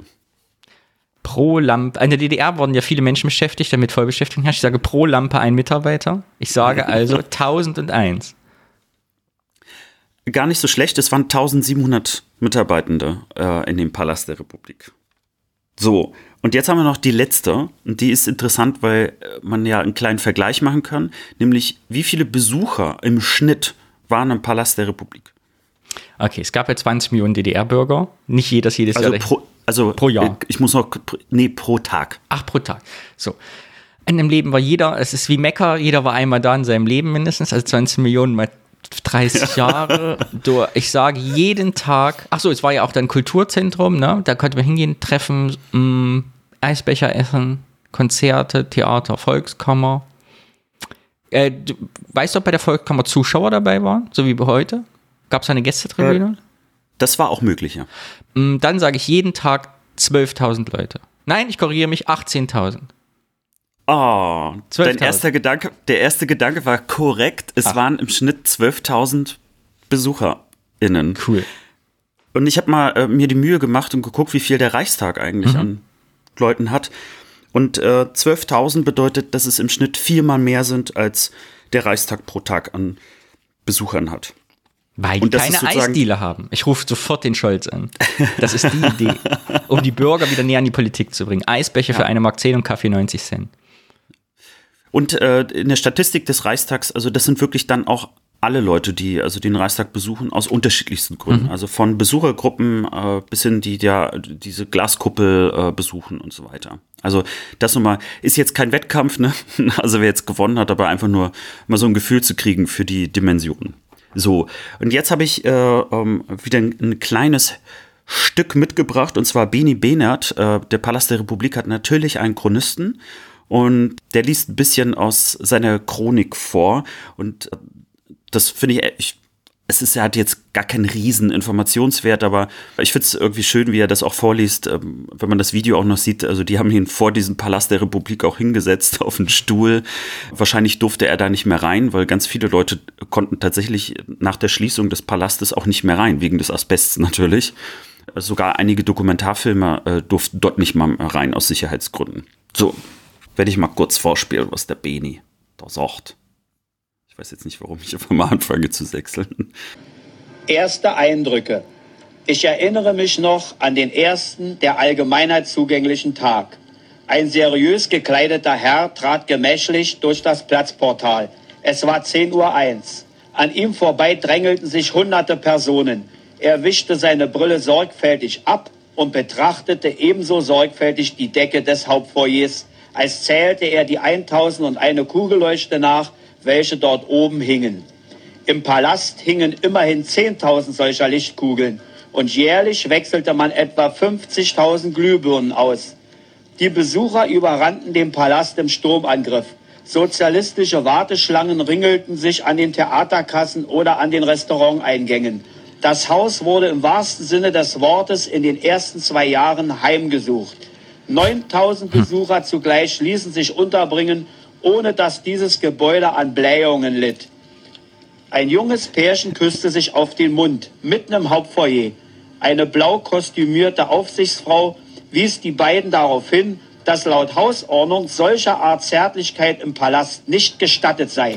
Daraufhin eilten die zwei jungen Leute umgehend zum Hostessenstand und verlangten kategorisch die Hausordnung. Hin und wieder gab es vergnügliche Missverständnisse mit dem Palast der Republik durch Besucher von außerhalb. Einmal hielten drei sächsische Landeier den Palast für die Markthalle vom Alexanderplatz, ein andermal verwechselten Ausländer den Palast mit dem Berliner Hauptpostamt. ich fand das mit der Hausordnung einfach so witzig. Also da soll mal einer sagen, dass, äh, das war ein repressiver Staat. Ich hätte mein Vater sein können. Da will ich die auch sehen. Zeigen Sie mir den Paragraph. Naja, Witz beiseite. Ähm, ich wollte ganz kurz ein bisschen auch was zur Architektur äh, sagen, weil das äh, spielte ja auch lange Zeit eine große Rolle in der Diskussion. Ist es eigentlich ein hässliches Gebäude? Ist es ein schönes Gebäude? Und äh, ich finde das immer bei Architektur auch schwer, äh, sag mal, in solchen Kategorien zu denken, weil natürlich gibt es eine Form von Ästhetik. Aber Architektur ist ja auch etwas, was, was man sich da gedacht hat, was innen passiert, äh, was so die Symboliken sind. Zum Beispiel hattest du ja die bronzefarbenen Fenster erwähnt. Mhm. Und das ist so, dass äh, man sagt, dass der Palast der Republik tatsächlich von innen heraus gedacht worden ist. Man wollte eben nicht nur ein repräsentatives Gebäude dorthin stellen und auch eins, das äh, zugänglich ist. Also deswegen ja die ganzen äh, Theater, Konzerte, also eben das war ja ein, ein Ort der kulturellen Begegnung, sondern man wollte auch Transparenz schaffen und man konnte eben aus dem Gebäude heraus eben überall hingucken. Es war auch lichtdurchflutet. Deswegen die Lampen selber waren sozusagen Teil dieses, äh, ja, der Transparenz, also eben mhm. dieses, dass das Licht durchflutet ist. Und deswegen habe ich mal so ein paar ähm, Sachen auch mitgebracht und auch einen Architekten noch sprechen lassen. Ich habe hier zwei äh, auch äh, O-Töne mitgebracht, wo er auch ein bisschen was erzählt, was in diesem Gebäude auch an Besonderheit da war, das tatsächlich äh, weltweit auch für interessante, auch, ja, ich sag mal so, ja, Analysen auch geführt hatte. Aber weil du die bronzenfarbenen Fenster erwähnt hast, die sind natürlich das Ding gewesen, was man ja sehen konnte. Äh, die sind importiert worden und ganz viel in diesem Palast äh, wurde importiert. Das Ding äh, ist auch teurer geworden, als man gedacht hat. Ähm, man vermutet sogar, dass es wohl bis zu eine Milliarde Mark gekostet hat. Ähm, mhm. Ursprünglich waren, glaube ich, so 300 Millionen Mark irgendwie veranschlagt und es ist äh, also mindestens das, Doppelt, äh, das Doppelte geworden. Und das lag eben auch daran, dass ganz, ganz viele Materialien äh, und äh, Techniken oder Technologien, die man brauchte, einfach gar nicht in der DDR vorhanden waren, so dass man das also eben teuer auch einkaufen musste. Und die Fenster zum Beispiel, die stamm, stammten aus Belgien. Der Asbest, auch der hatte eine Bedeutung, äh, der stammte aus Manchester. Und die Klimaanlage, die kam aus Österreich. Also das ist immer ein bisschen so Fun Facts im Rande. Ja, und zur Architektur. Also, für diejenigen, die jetzt äh, noch nicht wissen, wie das Ding aussah, im Grunde genommen, es war ein Kasten, ein weißer Kasten mit äh, bronzefarbenen Fenstern und es gab äh, drei große Blöcke, die man sehen konnte und diese Blöcke sind auch auch innen sozusagen wiedergegeben worden. Das, das waren also die unterschiedlichen äh, Säle und diese, es gab zwei große Blöcke, die dann wie in so ein Sandwich in der Mitte dann ja so ein kleineres Stück so eingebracht haben. Es war auch das erste Gebäude der, äh, der DDR, das ähm, ein freitragendes Stahlskelett hatte. Und mal so ein bisschen von den Dimensionen, das war 180 Meter lang, 85 Meter breit, 32 Meter hoch, also gar nicht so hoch. Und weil der Asbest ja hier so eine große Rolle spielte, 5000 Tonnen Spritzasbest wurden dort verarbeitet. Und daran kann man auch sehen, warum das so lange gedauert hat, auch das zu sanieren, mhm. äh, weil das alles abzubauen, äh, das ist ja nicht einfach mal so abzutragen, sondern ist ja hochgefährlich, wenn man das abträgt. Und ja, deswegen war das auch ziemlich teuer und aufwendig, das erstmal zu machen.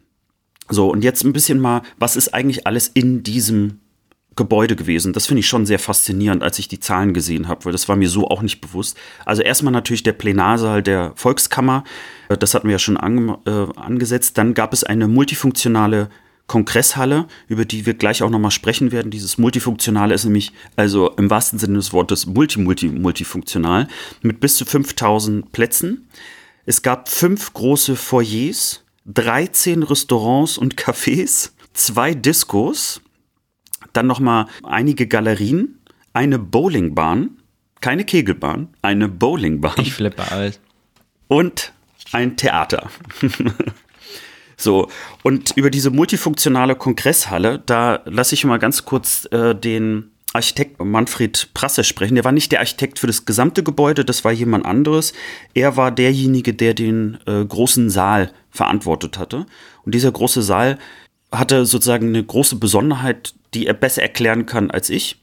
Ich habe jetzt zwei Videos mitgebracht. Also zum einen, wie er so ein bisschen zu diesem Auftrag gekommen ist und ja, und dann äh, über sozusagen das Multifunktionale, warum das auch eine Besonderheit äh, bildet und für diejenigen, die so ein bisschen auch äh, technisch interessiert sind, äh, da lohnt es sich glatt auch nochmal in unsere Show Notes dann auch zu gucken, weil wir verlinken natürlich hier alles, so dass ihr euch das auch in in Länge und Breite auch angucken könnt. So, jetzt lasse ich mal den Manfred Prasser sprechen in einer MDR-Doku.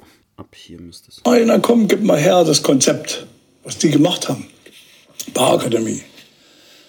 Na, und da habe ich das Konzept gekriegt, das gucken wir uns dann mal an. Ich habe eine Zeichnung da von dem Konzept und da ist das also ein ganz primitiver, rechteckiger Saal für 5000 Leute ich will mal sagen, Mehrzweck, Sport und Dings und Kultur und alles. Also die Programmstellung war schon immer so menschlich, also für alle möglichen Dinge.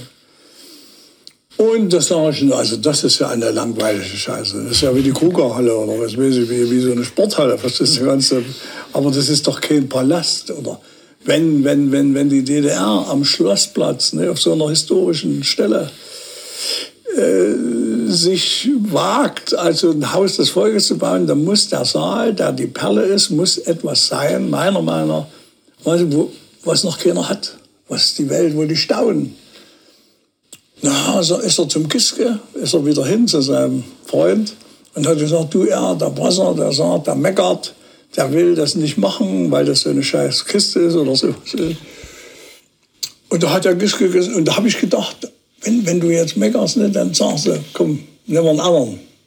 Und dann sagt der Giske, lass ihn doch mal was aufmalen. Da kam der wieder, sagt der Manfred, hast 14 Tage Zeit, nicht lange, mach mal, was du willst. Da habe ich mein, hab ich mein Sechseck gemalt. Das, das ist im Bau, das Ding ist im Bau. Die große Struktur steht, kannst du nicht ändern. Die Kiste steht, fertig. Und in die Kiste hinein habe ich dieses Sechseck gezaubert. Das können wir uns angucken. Ich habe dann bei. So, man hört schon raus, dieses Sechseck äh, spricht da so selbstverständlich mhm. davon. Es ist leider, dafür ist der Podcast wirklich nicht geeignet, äh, zu verstehen, was eigentlich dieses Sechseck, also wie es technisch funktioniert. Weil, äh, also ich empfehle jedem, sich das wirklich mal bei YouTube einfach mal mhm. anzugucken. Äh, Palast der Republik und Sechseck eingeben weil also man konnte diesen Saal in alles verwandeln. Also es ist total verrückt. Also die, die Sitzer verschwinden auf einmal oder kommen auf einmal raus. Äh, es kann ein kleiner Saal sein mit aber irgendwie einer Riesenbühne ähm, äh, oder umgekehrt irgendwie tausende Sitze. Also es ist äh, total verrückt, was man damit alles machen konnte. Also multifunktional der Hammer. Und äh, deswegen lasse ich den Manfred Prasser auch mal ganz kurz nochmal über dieses Sechseck sprechen, warum er sich überhaupt dafür entschieden hat. Äh, und äh, also warum, ja, also wie es sozusagen auch dazu gekommen ist. Da brauchen sie ja heute viel länger oder so. Weil, aber 14 Tage sind auch lang. Wenn du also dann weißt, äh, es geht um die Wurst, also du hast eine Chance, dann kannst du natürlich in 14 Tagen viel machen. Ich habe also rund Achteck, Sechseck, Dingseck gemacht. So. Jetzt hat das Sechseck hat einen riesen Vorteil. Das ist gleichseitiges Dreieck, das ist mathematisch zauberhaft diszipliniert. Ganz, ganz exakt. Und das Dreieck ist unübertroffen, weil Das zeige ich dann auch mal an einer Zeichnung, an einer Deckenzeichnung. Weil natürlich das Dreieck auf die Mitte zugeht, eine Torte, ne? sind alles Dreiecken. Wieder Dreiecken, wieder Dreiecken. Das kannst du ausdehnen, wohin du willst. Und aus den Dreiecken werden Sechsecken und sind Bienenwabe. Die alte Bienenwabe. Das habe ich also dann autorisiert. Habe ich dann gesagt, das mache ich. Und es ist dann auch wiederum so, dass es noch beherrschbar ist.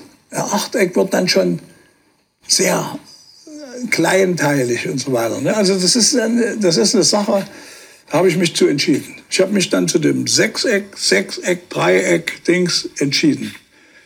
Und das hat sich natürlich, ist ja bewiesen, dass das also genial war oder gut war. Naja, genial. Also jeden ja, ich war schon ein heißer Typ, aber ich sag's nicht. ja, ich musste, also ich, ich höre den auch echt gerne zu. Also das ist so ein Typ, der natürlich auch stolz auf seine Arbeit ist. Und mir war es mal wichtig, äh, ihn auch vorzuspielen, äh, weil wenn wir über Architektur sprechen, dann sprechen wir selten eigentlich über die Architekten und was die sich vielleicht gedacht haben, mit welcher Leidenschaft die reingegangen sind. Und er sagt ja eben auch so, ne, wenn er über, äh, über die, die Mathematik eigentlich dieses Sechsecks spricht, äh, das hat ja schon was Liebevolles, ne? weil mhm. er das Wort auch zauberhaft äh, irgendwie annimmt.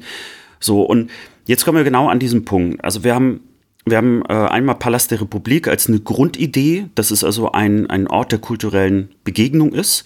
Und ähm, ich habe einige wissenschaftliche ähm, äh, Arbeiten dazu auch gelesen und da kommt immer wieder eine Zahl vor, dass 97 Prozent der Veranstaltungen der Palast der Republik waren äh, also reine Kulturveranstaltungen. Das heißt, nur drei Prozent waren wirklich politische Veranstaltungen in der, im Palast der Republik.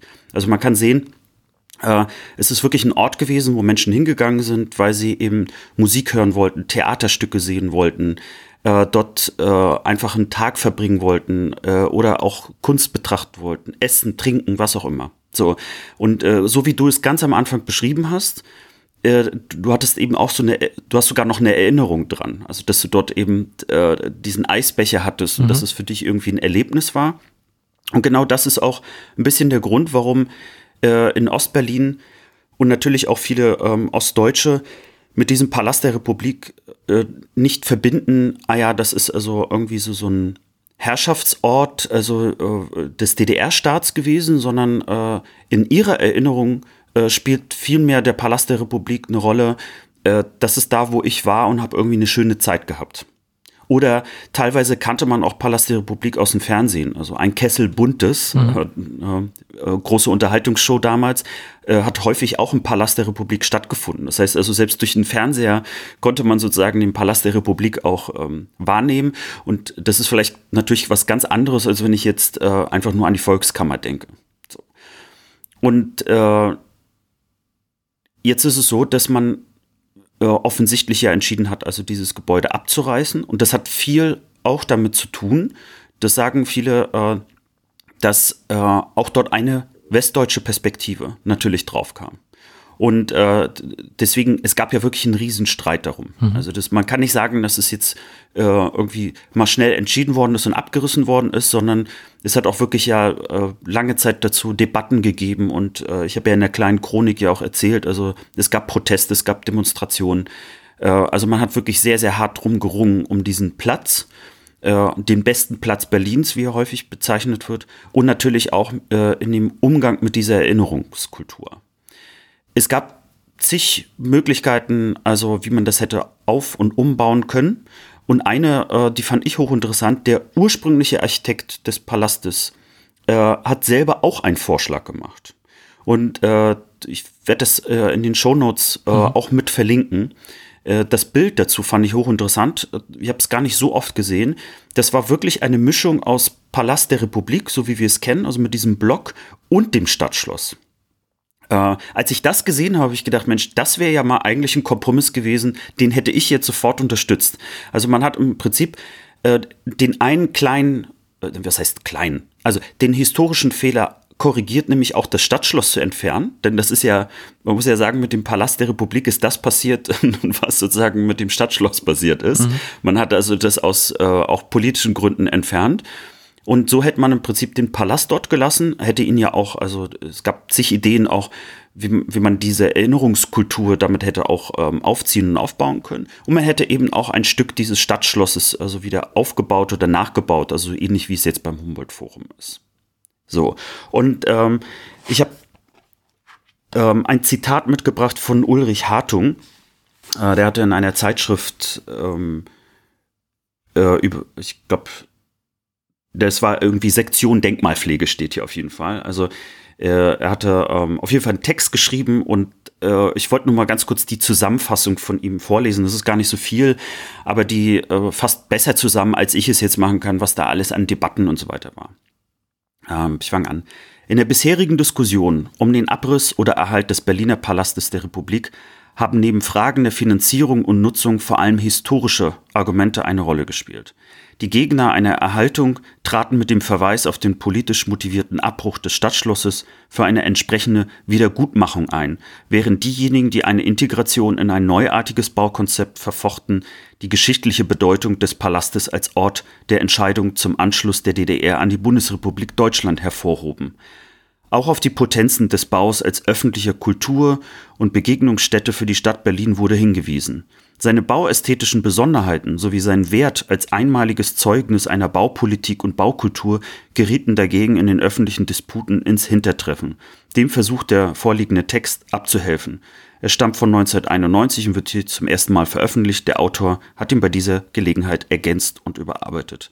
Ähm, ich verlinke das natürlich auch. Ist für diejenigen, die sich auf jeden Fall für Architektur und äh, Denkmalpflege und so weiter in, äh, interessieren, da ist es in diesem Text sehr, sehr schön auch aufgeschrieben. Ähm, man kann da auch viel lernen, wenn man sich dafür interessiert. Und äh, wir haben ja hier einige äh, sehr auch geschichtsinteressierte Leute. Ja, und im Prinzip hört man da ja auch raus. Es gab eigentlich, sagen wir so, zwei Narrative, wie es heute so schön heißt, also zwei Erzählungen äh, zum Palast der Republik und auch zu dieser Diskussion. Ähm, und sag mal, diejenigen, die also für dieses Stadtschloss waren, äh, die haben natürlich, also äh, ja, also die wollten eben diese Wiedergutmachung haben, so wie es gerade so schön hieß. Also die wollten sagen, hey, das Ding hätte niemals abgerissen und gesprengt werden dürfen. Also äh, platt gesagt, also der DDR-Staat hat dort also einen, einen Fehler gemacht, so und jetzt soll das Ding wieder da stehen und das passt ja auch äh, besser zu der Museumsinsel etc. Und so ist im Prinzip der Palast in dieser Erzählung letztlich ein auch Herrschaftssymbol äh, geworden und nicht ein Ort der Begegnung. Also es war eben ein Herrschaftssymbol der DDR. Die DDR war schlecht, ein Unrechtsstaat und deswegen muss dieses Ding weg. Das ist im Prinzip so die Erzählung derjenigen gewesen, die auch dieses äh, Stadtschloss bauen wollten. So und äh, das ist äh, also daran merkt man eben auch, dass solche Narrative und Erzählungen enorm wichtig sind, denn äh, je nachdem, wie ich über den Palast der Republik spreche, habe ich natürlich dazu auch eine ganz andere und äh, besondere Meinung. Du hattest ja gesagt, dass du eine Meinung dazu hast. Erzähl mal, welche ist es denn? Ich glaube, die Entscheidung viel zu früh. Also, wenn jetzt diese Diskussion ums Humboldt-Forum geht, um die gestohlene Kunst, die Weltkunst, die da ausgestellt wird und wie jetzt im Moment mit Cancel Culture gesprochen wird, wie wir im Moment auch die Diskussion mit dem Kaiser Wilhelm Denkmal in Köln an Hohenzollernbrücke haben, glaube ich, dass die Entscheidung anders gefallen wäre, wenn man nochmal zehn Jahre gewartet hätte und einfach das Asbestding da stehen lassen hätte. Ich glaube, es hätte gesellschaftlich eine andere Diskussion gegeben. Ich habe ja selber mal an Täterorten, wie die, glaube ich, die Geschichte, Geschichtsschreibung die so nennt, äh, mal eine Kunstperformance gemacht bei Topf und Söhne, den Ofenbauern von Auschwitz. Oder in Köln gibt es ja das LD-Haus, ne? das war damals Gestapo-Zentrale in Köln. Und bei solchen Orten hat man es geschafft, diese Täterorte zu erhalten, also die belast geschichtsbelasteten Orte, aber ihnen einen Rahmen zu geben, der unzweifelhaft macht, welche geschichtliche Bedeutung sie haben, ohne sie zu feiern. Und ich hätte mir vorstellen können, dass es bei Orten wie im Palast der Republik unabhängig vom Denkmalschutz und unseren Kindheitserinnerungen auch möglich gewesen wäre. Deshalb festgefahrene Meinung, meinte ich eben auch zum Beispiel Kaiser Wilhelm Denkmal in Köln, glaube ich, ist es in Kombination mit Ästhetik, mit Geschichte, Historie und der Last, die diese Skulpturen mit sich rumtragen, auch das Beste, diese Dinge einfach dazulassen, wo sie sind, aber neu einzuordnen. Und das hätte ich mir für den Palast der Republik eigentlich auch gewünscht. Also diesen Ort neu zu framen, in eine Begegnungsstätte und ein Erinnerungsort, der aber nicht vergisst, dass es auch Täterort eines Unrechtsstaats war. Ich glaube, das wäre möglich gewesen, alles in einem hinzukriegen und Sachen abzureißen, um sie zu vergessen, finde ich nicht gut. Ja, äh, das ist genau die Meinung, äh, die ich auch habe und die sich auch nicht verändert hat nach dieser Recherche. Und äh, unter anderem wurde eben auch, also dieses Plädoyer, das du auch äh, gerade geäußert hast, man hätte es vielleicht einfach noch mal zehn Jahre stehen lassen können und dann hätten wir äh, die Diskussion noch mal neu entfachen können, wie man das eben einerseits also neu framed ähm, und andererseits sozusagen die Erinnerung äh, äh, sozusagen an, an diesen Täterort ähm, auch un, unwider, äh, äh, also Jesus. man merkt es, äh, ich habe mir den Mund schon fusselig geredet. Ja, also dass man praktisch klar macht, also was an diesem Ort auch passiert ist, beziehungsweise ähm, welche Bedeutung es natürlich auch äh, für den DDR-Staat hatte und äh, was damit auch alles passiert ist und was für Entscheidungen letztlich dort auch getroffen worden sind. Und äh, es gab also auf jeden Fall die Leute, die das auch gesagt haben. Äh, unter anderem hat auch der ursprüngliche Architekt äh, sogar dafür äh, geworben. Er meinte, äh, man hätte es eigentlich ganz billig erstmal äh, sanieren können. Also mit anderen Worten, Asbest dann raus. Das ist ja auch passiert. Und man hätte dann, sagen wir so, ganz schnell äh, das erstmal wieder eingerichtet, sodass man also das hätte erstmal nutzen können, äh, ich sag mal jetzt auch für, für Kunst generell, vielleicht auch noch für ein paar andere Sachen. Und dann im Prinzip, wenn, wenn sich das alles so gelegt hat, äh, dass man dann mit einem anderen Blick, auch mit einem, sagen wir mal so, äh, ähm, ja, also mit, mit mehr Erfahrung äh, dann im Prinzip gesagt hätte, okay, und jetzt müssen wir entscheiden, was wir mit diesem Ort auch machen wollen. Ich habe äh, noch einen kleinen Abschluss mitgebracht als O-Ton, der, glaube ich, das Ganze nochmal so ein bisschen so abrundet, denn es hat eine Ausstellung schon relativ früh zum Palast der Republik mhm. gegeben. Natürlich nicht im Palast der Republik, weil der war ja schon geschlossen. Und äh, das ist eine Westberlinerin, die war die Projektleiterin äh, für diese Ausstellung, Kirsten Heidler. Und ich fand eigentlich, was sie gesagt hat, äh, erklärt so ein bisschen auch diese Westperspektive, beziehungsweise auch die fehlende Perspektive. Äh, und ähm, okay. ja, ja, dann lass sie den Abschluss machen, dann mache ich kurz das Resümee. Wir wollen ja das Thema mal abschließen mit, was betrifft uns das heute? Also, wie hat uns das bis heute geformt? Und mir fällt da ad hoc eine Sache ein, die symbolisch, finde ich, an diesem Palast der Republik ist, und zwar DDR als Unrechtsstaat. Dieses Schwarz-Weiß, du musst dich jetzt entscheiden. Und an diesem Gebäude, finde ich, sieht man das so, dass man erwartet wird, entscheide ich entweder, du hast eine schöne Kindheit, eine unpolitische gehabt und für dich war das einfach ein schönes Architekturgebäude oder der Unrechtsstaat, der drin getagt hat und quasi Menschen schlecht gemacht hat. Und es gibt keinen dazwischen. Und deshalb entweder Abriss oder Stehen. Und wir müssen uns jetzt irgendwie dafür entscheiden, auf welcher Seite wir stehen. Frage, ist das so mit uns nötig? Genau. Und ja, wieder spannend, dass du eine Stunde geredet hast über dieses Gebäude, ohne dass wir eigentlich tiefer eingestiegen sind. Man denkt am Anfang, es ist in fünf Minuten abgehakt, aber man unterhält sich eine Stunde und schon merkt man, hat aber noch, ist noch gar nicht eingestiegen in das Thema. Sehr schön. Ja, äh, mich erinnert das auch ein bisschen äh, an das letzte Thema, das du ja mitgebracht hattest, wo ja auch immer wieder anklang, hey, wir, es sind gerade mal 30 Jahre vorbei. Also man könnte einerseits meinen, es ist ganz schön viel Zeit vergangen und gleichzeitig ist es sehr wenig, um wirklich eine äh, Erinnerungskultur aufzubauen. Und ich glaube, im Vergleich auch zur, äh, zur Aufarbeitung, äh, also der Nazi-Zeit, ist die Aufarbeitung sozusagen der, der Wiedervereinigung beziehungsweise also der Ost-West-Vereinigung nicht so intensiv gewesen. Ich glaube, das, äh, also das merke ich jetzt auch immer wieder und gerade äh, was du eben angesprochen hast, ne, der Palast der Republik war in einer Zeit, wo klar war, äh, sozusagen für sehr, also für die Mehrheit in Deutschland, nämlich also auch die Westdeutschen, das ist ein Symbol für den Unrechtsstaat DDR, also weg damit. So, sehr überspitzt gesagt, aber genau das haben viele auch gedacht und damit überhaupt nicht hinterfragt, was war das eigentlich ein Ort für äh, die Ostdeutschen? Äh, äh, Gibt es noch mehr zu diesem Ort zu sagen oder zu diesem Gebäude? Und ich glaube, dass der Palast der Republik, das kann man, glaube ich, so ein bisschen so als äh, so, so, so eine Abrundung jetzt auch sehen, äh, steht in der Tat auch symbolisch äh, für die Aufarbeitung also von, von der Ost-West-Wiedervereinigung. Nicht nur symbolisch für äh, das, was in der DDR passiert ist, sondern auch das danach hat selber nochmal eine eigene symbolträchtige Bedeutung. So, und ich lasse jetzt ja, mal die aber Kirsten auch, Ich finde, das muss man mhm. nicht mal das trennen, sondern eben das man kann das ja als Täterort auch begreifen, ohne ihn abzureißen. Also man hätte ja auch sagen, also dieser Ort, wo Mielke gesagt hat, ich liebe euch doch alle, ich liebe alle Menschen, gibt's halt nicht mehr. Also diese Symboliken kann man nicht mehr live vor Ort erfahren und man hat keinen Erinnerungsort auch eben an die verbrecherischen oder menschenfeindlichen Ort. Das ist ja auch Ja. schade eigentlich. Finde ich auch. Also, äh, weil es jetzt einfach anderswo stattfinden muss. Und dadurch äh, natürlich ähm, sozusagen die, dieses Gefühl auch nicht mehr mitgeben kann. Ja, aber vielleicht nochmal zum Abschluss die Projektleiterin dieser Ausstellung. Wenn ich ganz ehrlich bin, ich fand ihn ziemlich hässlich.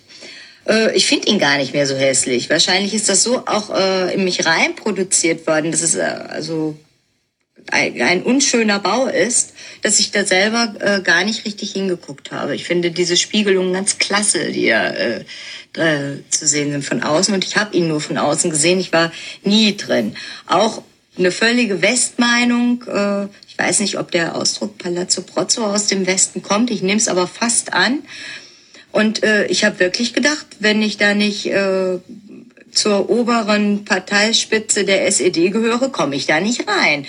Und ich glaube, mit der Meinung stand ich nicht alleine. Oder stehe ich vielleicht auch, äh, ja, also jetzt weiß ich, dass es dem nicht so äh, war, dass es ein Haus des Volkes war. Aber ich denke, diese Meinung ist noch ziemlich weit vertreten im Westen. Und das ist natürlich auch ganz klar ein Grund, diese Ausstellung im Westen zu machen, einfach Aufklärungsarbeit äh, zu leisten und damit dann auch, denke ich mal, äh, der Vereinigung, der geistigen Vereinigung wirklich förderlich zu wirken. Ja, danke für das Thema. Sehr schöner Abschluss. Vielleicht noch äh, zur Ergänzung die Quelle. Das war Palast ohne Repu äh, Republik. Äh, das war eine ORB-Reportage von 1996. Äh, lohnt sich auch in den Shownotes dann zu finden. Und ich finde, sie hat damit auch die perfekten Schlussworte für dieses Thema mitgegeben. Danke für die Aufmerksamkeit. Dann sind wir unseren Hörerinnen und Hörern noch eins schuldig und zwar Heimatkunde. Oh, Heimatkunde. Sehr schön. Und ich zeige dir jetzt ein Bild von meinem Palast der Republik. Es kommt jetzt zu dir geschwebt und du musst mir sagen, was du darauf siehst. Ein top aktuelles Foto. Ich sehe eine Art Bungalow und Holz. sehr viel Holz. Das ist sehr wertvoll jetzt. Richtig, es ist unser Bungalow in Thüringen, den mein Vater gebaut hat. Und geschlagenes Holz aufgestapelt davor. Ungefähr ein Meter, läng, ein Meter lange Stämme aufgestapelt, ungefähr zwei Meter hoch an der höchsten Stelle. Und ich würde sagen, dieses Foto ist, weiß ich, vielleicht 15, 20 Jahre alt. Es ist analog noch fotografiert, aber das auch nur, weil der Bungalow-Nachbar eine Analogkamera hat und uns die Fotos immer schickt, warum auch immer. Genau, das ist also der Bungalow, von dem wir gesprochen haben in der vorletzten Folge. Jetzt siehst du ihn mal von hinten. Und dieses Foto existiert in mannigfaltigen Varianten, wo das Dach mal neu gedeckt wird, wo kleine Bäume sind große, wie als Kinder, mal ist Schnee, aber immer gibt es irgendwie diese Fotos, dieses Bungalows, der sich aber über 40 Jahre jetzt fast nicht verändert hat. Wer sieht jetzt noch genauso aus wie auf diesem Foto? Im Originalzustand nur mal neu gestrichen. Und ich habe das Foto aber mitgebracht, weil es so top aktuell ist, weil ich mit meinem Vater letztens gescherzt habe und dieses Foto ein großes Symbol ist. Und zwar ist ja die Wende so über 30 Jahre her und wir haben immer an der Familie bei Familienfesten eigentlich mal so er kommt immer mal wieder hoch, kennt man ja, dieselben alten Geschichten und dass man irgendwie zusammensitzt und denkt sich, ach, hättet ihr vor 30 Jahren gedacht, dass ihr alle jetzt mal im Westen wohnt, in Köln? Also meine Brüder wohnen ja auch hier, meine Schwester, meine Eltern, alle nach Köln migriert. Und dass es für meine Eltern gerade immer noch so unvorstellbar ist eigentlich, wenn sie sich vorgestellt hätten, dass ihnen vor der Wende jemand gesagt hätte, ihr werdet irgendwann mal, wenn ihr allzeit in Köln leben und alle sind da und alle Kinder mitgezogen. So, und jetzt kommt die Geschichte zu diesem Foto, denn ich muss ja mein Atelier mit Holz heizen und im Moment gibt es ja einfach kein Holz. Ich bin ja darauf angewiesen, weil ich einen Holzofen habe, auf Holz und Gas. Und ich bekomme aber keins.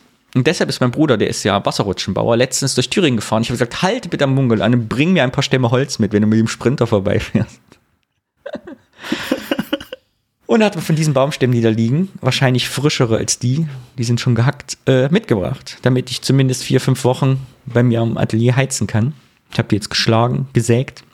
Es trocknet noch etwas und dann werde ich sie verheizen. Und jetzt eben hat sich eine neue Familiengeschichte gesponnen, die wir jetzt wahrscheinlich die nächsten 30 Jahre noch erzählen werden.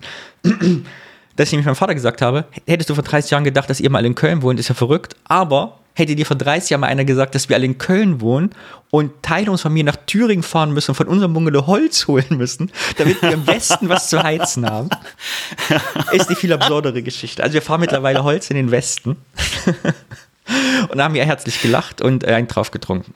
Ja, das ist die Geschichte zu diesem Foto.